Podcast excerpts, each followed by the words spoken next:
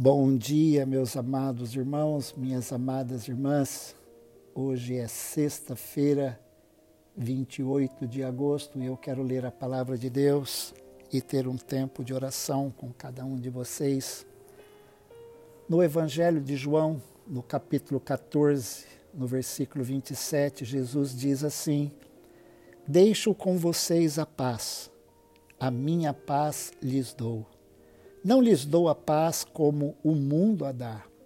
Que o coração de vocês não fique angustiado nem com medo.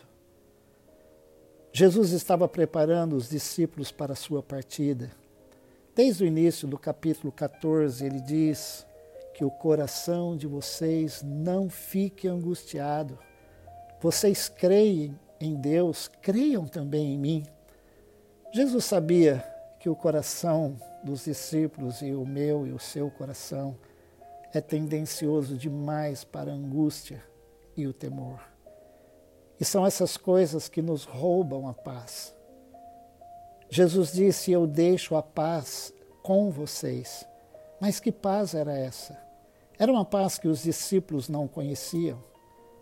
Era uma paz que, na verdade, ninguém conhecia. O Salmo 85, versículo 10, tem uma frase linda. A misericórdia e a verdade se encontraram, a justiça e a paz se beijaram. Na pessoa maravilhosa de Jesus, a misericórdia e a verdade se encontraram, a justiça e a paz se beijaram. Jesus diz: A paz que eu deixo com vocês é a minha paz. Ninguém tinha dito e ninguém disse depois de Jesus: Eu dou para vocês a minha paz.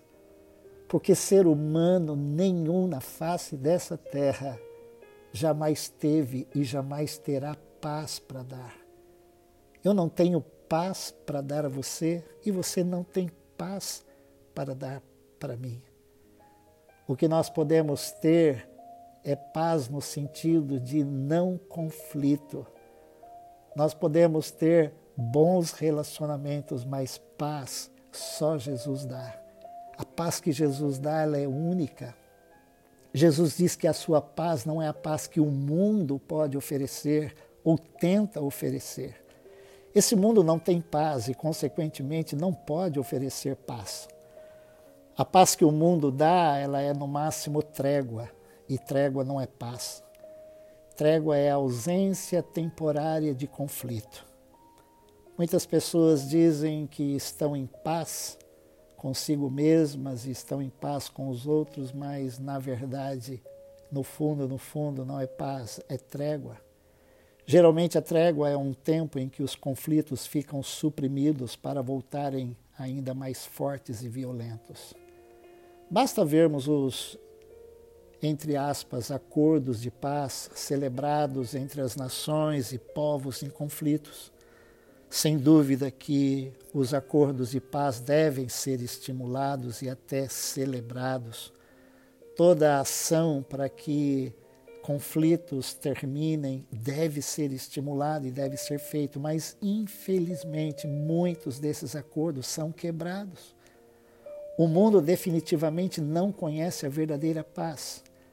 O mundo não sabe lidar com o problema do ódio, do egoísmo, da amargura, porque essas coisas elas estão enraizadas no coração do ser humano. E não é um simples acordo de paz que tira o egoísmo, o ódio e a amargura do coração. A paz que Jesus oferece, ela vem através do Espírito Santo. Nesse mesmo capítulo, no versículo 14, do capítulo 14, no versículo 16, Jesus diz assim para os seus discípulos: Eu rogarei ao Pai e ele lhes dará outro consolador, a fim de que esteja com vocês para sempre. É o Espírito da Verdade que o mundo não pode receber, porque não o vê nem o conhece. Vocês o conhecem porque ele habita com vocês e estará em vós. Mais uma vez, Jesus frisa que o Espírito da Verdade o mundo não pode receber, porque não o vê nem o conhece. Porque não há espaço para a pessoa do Espírito Santo na vida das pessoas. E, consequentemente, quando não há espaço para o Espírito Santo, existe espaço para outro espírito, o espírito do ódio, do ressentimento, etc. Por isso, Jesus está dizendo que a sua paz é diferente do mundo.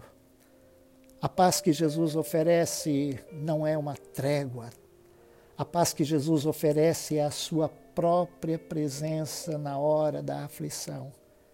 O, Salmo, o Salmo 23, o salmista diz que o Senhor era o seu pastor, por isso, ainda que eu ande pelo vale da sombra e da morte, não temerei mal algum, porque tu estás comigo a tua vara e o teu cajado me consolam.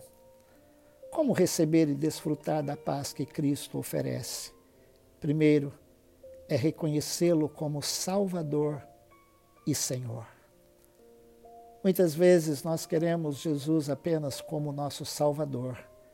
Ter Jesus como Salvador é Jesus me ajuda aqui, Jesus me ajuda ali, e pedir ajuda para Jesus como se ele fosse aquele que está do outro lado do balcão, somente esperando com uma prateleira cheia de coisas para distribuir a quem chega. Não.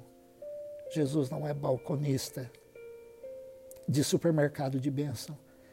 Jesus é a própria pessoa de Deus. Ele quer ser Senhor da nossa vida. Jesus, quando nós vamos a Ele, Ele quer continuar indo conosco. Nós não vamos a Jesus apenas para fazer uma consulta e deixá-lo lá. Jesus quer ir conosco. Indo conosco, ele se torna o nosso Senhor. É pedir que ele venha fazer morada em nosso coração, permanentemente estando presente na nossa vida para nos ajudar, para dizermos, como salmista: O Senhor é o meu pastor e nada me faltará, mesmo que eu passe pelo vale da sombra e da morte não temerei mal algum. A paz vai conosco na pessoa de Jesus. Em terceiro lugar, é entregar o controle da nossa vida, deixando que o Espírito Santo nos controle.